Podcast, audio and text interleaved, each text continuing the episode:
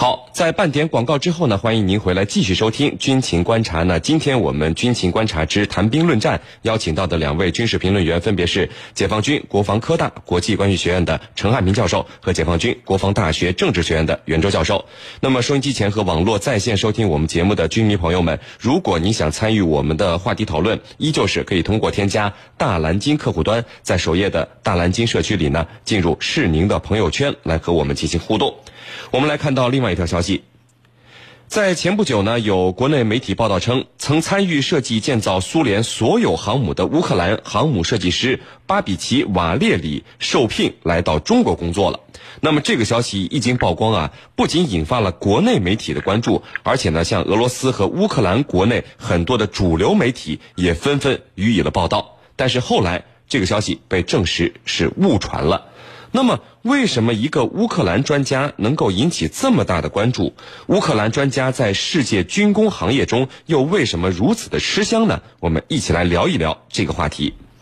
呃，袁教授，嗯，您看啊，自从这个苏联解体以后，乌克兰的军工水平除了卖他的这个老家底以外，新的军工装备几乎就绝迹了。那么，乌克兰专家在世界军工行业中是不是真的很吃香呢？原因是什么呢？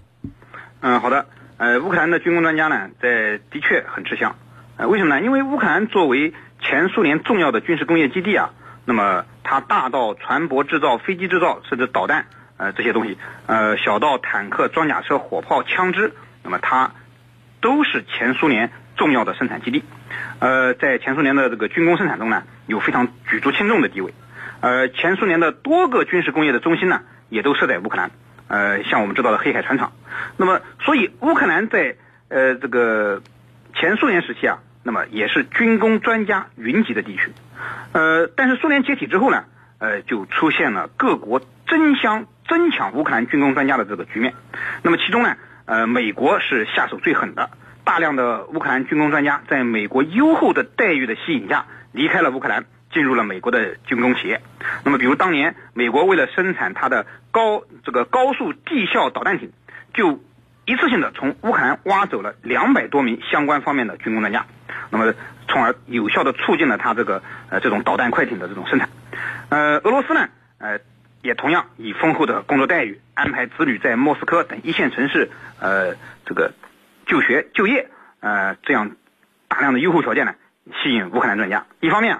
那么，他这些乌克兰专家进入俄罗斯之后呢，对俄罗斯的军工发展有着很好的促进作用。另一方面，也可以从源头上遏制乌克兰军工的发展。那么，没有了人才的乌克兰，只能看着前苏联的军工基地一个接着一个荒废。那么，它的军工项目呢，一个一接着一个变成二手的废铁卖给别人。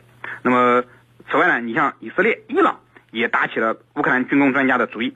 那么据称呢，以色列和伊朗都从乌克兰挖走了不少 S 三百防空导弹方面的专家，那么从而使他们自己的防空导弹技术呢有了不小的进步。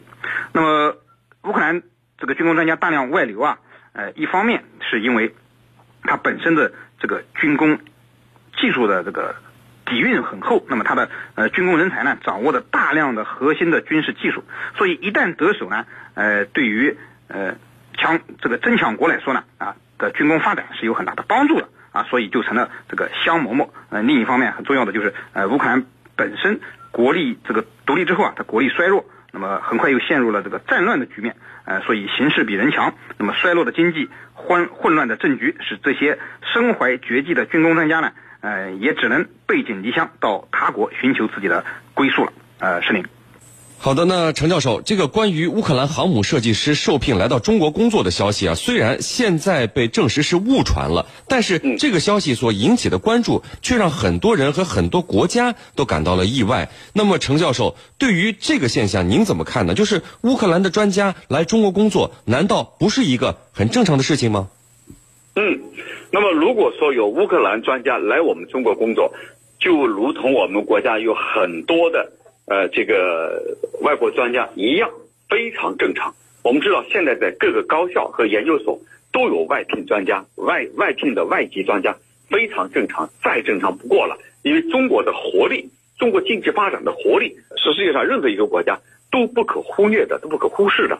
很多专家觉得在中国可以挣到比在他们国内挣的钱还要多，所以呢，专家到我们国家来工作是很正常的。但是为什么大家对这个消息感到意外啊？我觉得有这么几点。第一点呢，就是说，呃，这个消息在刚出来的时候，他们感到意外，是觉得中国的确要在航母上要大展身手了，可能未来不是一手两手的问题，可能是多手。那么这是他们一个看法。那么第二个看法呢，就是中国正在打造航母，我们第一手已经顺利下水了。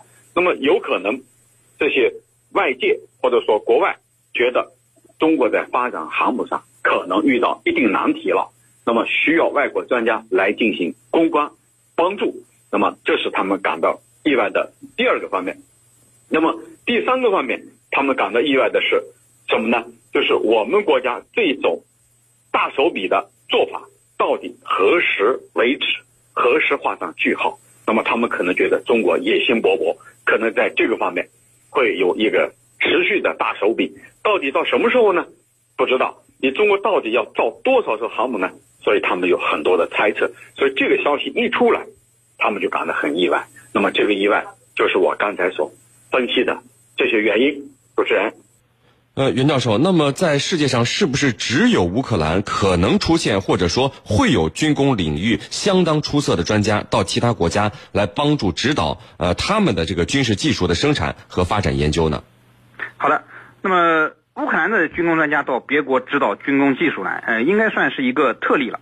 那么刚才从陈教授分析的乌克兰专家到中国来的原因，我们实际上可以呃形成这样的一个判断，就是乌克兰这种模式的形成，它要具备两个条件。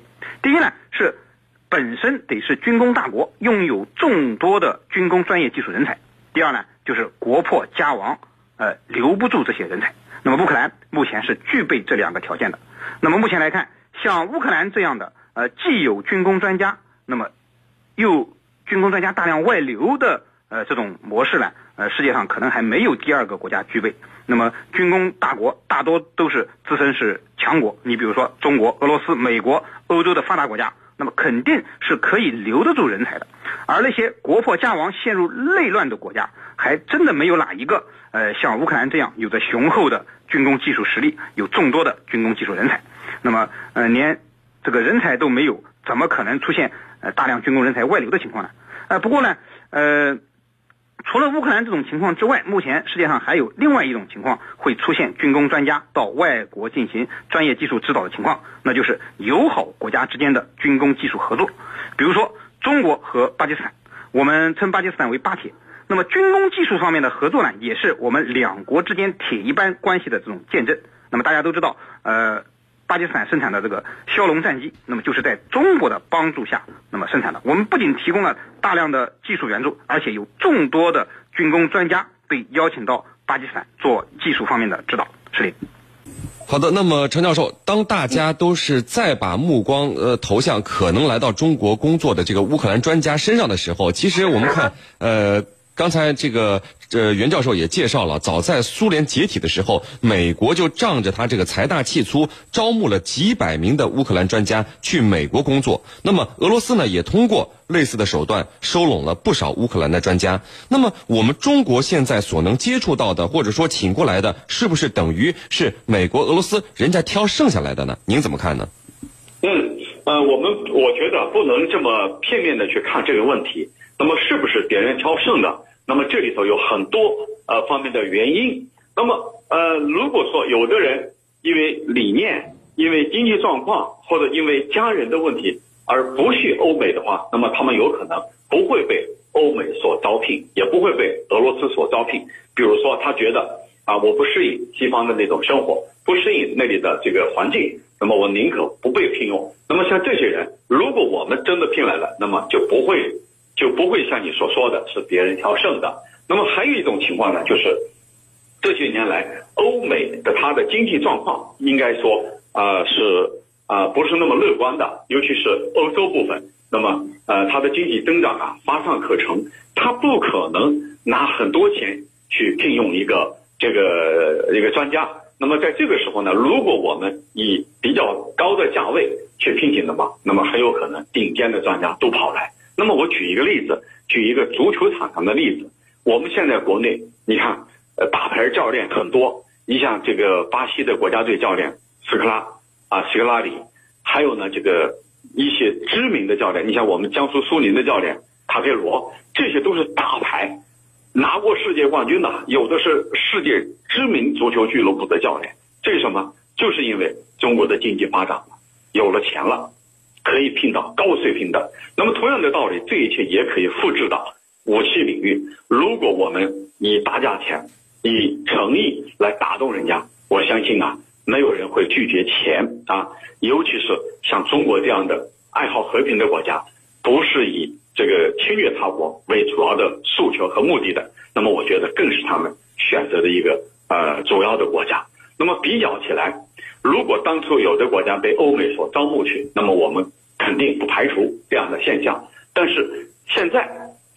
当中美的武器差距并不很大的时候，那么他们发现到中国来同样可以一展身手，可以呢有一种成就感，而且呢中国跟乌克兰这个地方还比较近，从地缘、从距离、从生活希望各个方面还比较接近、比较近，那么这也有利于他们做些选择，比如说每年。呃，回家探亲的次数可以更多啊，可以更加方便的把家人接到中国来。另外呢，不要忘了，咱们中国是一个文明古国，到中国来就意味着可以带着家人休假的时候四处去旅游。那么这是其他呃这个欧美国家所没有的，因为中国呢是一个很多人都很向往的国家。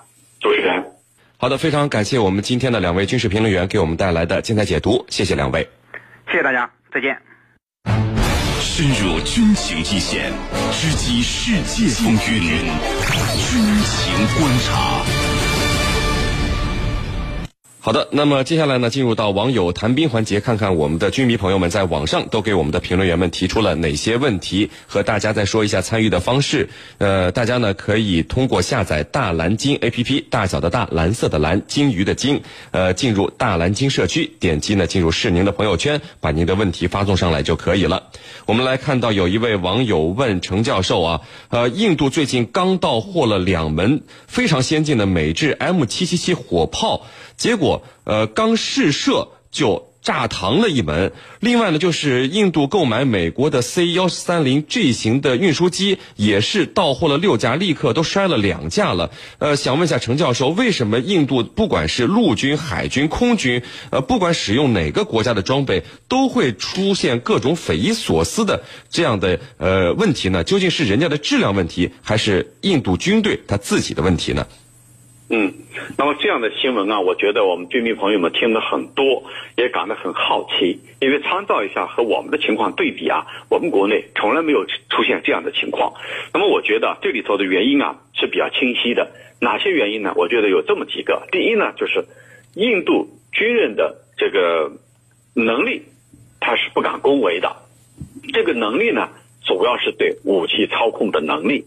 我们知道，决定一支部队战斗力的不仅仅是武器装备，还包括军人的这个素质，也就是说平时的战术素养。那么在这个方面，恰恰是印军的短板。所以我们听到很多匪夷所思的这些笑话，这些笑话呢，其实在印军来说是家常便饭。这是第一个原因。第二个原因呢，印军当中啊，它的种姓制度啊，它是很严格的。所谓种姓制度，就是它分三六九等。那么低种姓的大部分在印度的最基层的这个士兵里头，那么这些最基层的士兵里头，他的文化素养是低的，为谁去打仗他搞不明白，所以呢，这个经常出岔子。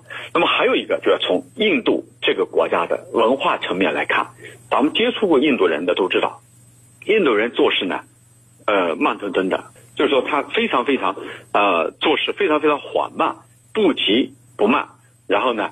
没有一个紧迫感，那么在这样的一个背景下呀，呃，这些兵去操控武器，再尖端、再先进的武器到了他们手里，都有可能变成废铁，甚至呢出意外。那这一次两起事故啊，我觉得就是很好的一个说明。主持人，好的，那陈教授，我们来看到另外一位网友问说，这几年俄罗斯海军只有几艘新型的护卫舰加入这个服役，而且。前不久去叙利亚一趟，啊，出现了各种各样让人啼笑皆非的事情，什么冒黑烟呀，呃，飞机降落甲板摔到海里去等等。那么归根到底，俄罗斯海军没有足够的钱去支持海军的发展。那么现在俄罗斯海军是不是可以被轻视呢？嗯，那么俄罗斯它的军力啊，我们做过很多的文章。那么相比较来说，它的空军它的实力是很强的，它有很多这种这个战略轰炸机，还有呢这种这个作战飞机，像呃苏三五啊，像这个战略轰炸机啊，那么这些是它非常非常具有战斗力的。但是相比较起来，它的海军啊还是有些弱的。那么基本上它处于属于一种吃老本的状况。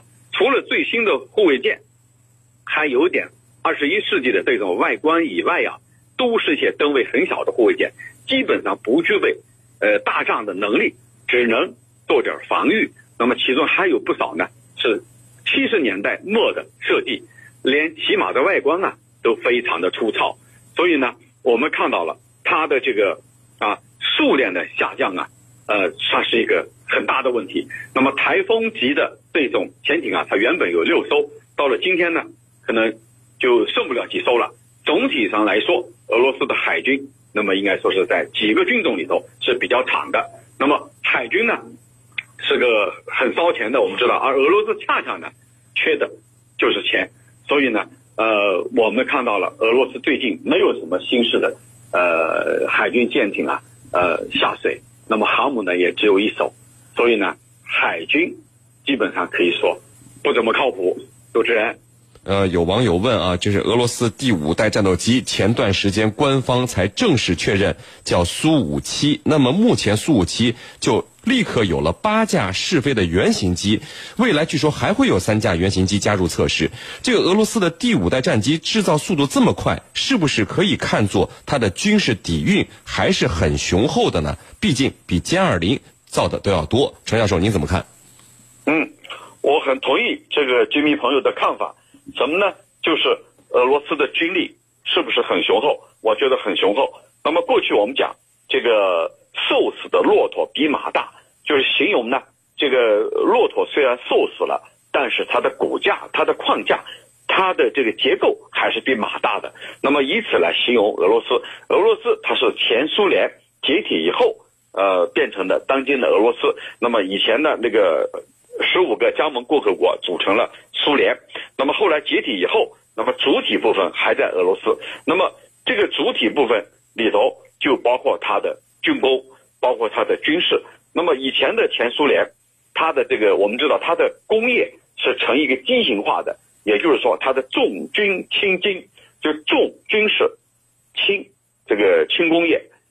呃，我们以前啊，在九十年代出现“倒爷”一个词，就是把轻工业产品倒到俄罗斯去，一定会发大财。因为当时的苏联呢，他把重点放在军工领域，因此呢，军工领域被俄罗斯继承下来以后，依旧具有很强的实力。那么导致它的轻工业、手工业，就是这种生活用品啊，非常的匮乏。那么造成它的工业是呈畸形的。那么到如今为止，到目前为止，俄罗斯的空军这个现役的飞机、战机依然有数千架之多，有的说有四千多架。那么它的这个空军的现役这个人员依然有这个十六万多人。所以我们看到这个瘦死的骆驼比马大，一点都不错。如果说我们在世界上做一个排名的话，那么美国人排第一，那么第二个依然可能排到。俄罗斯，当然，俄罗斯跟中国这个军力呢，呃，各有千秋，有的是某些方面强，有的是某些方面弱。但不管怎么说，俄罗斯的军力依然是不容置疑的，基础还是很雄厚的。主持人，好的，非常感谢解放军国防科大国际关系学院的陈汉平教授为我们带来的精彩解读，谢谢陈教授。不客气，主持人，大家再见。好的，因为时间的关系呢，今天的军情观察到这里就结束了。是您代表编辑赵晨，感谢您的收听。如果您需要和我们交流，可以在各大手机应用市场下载大蓝鲸客户端，在首页的大蓝鲸社区里呢，进入是您的朋友圈来和我们进行互动交流。我们明天见。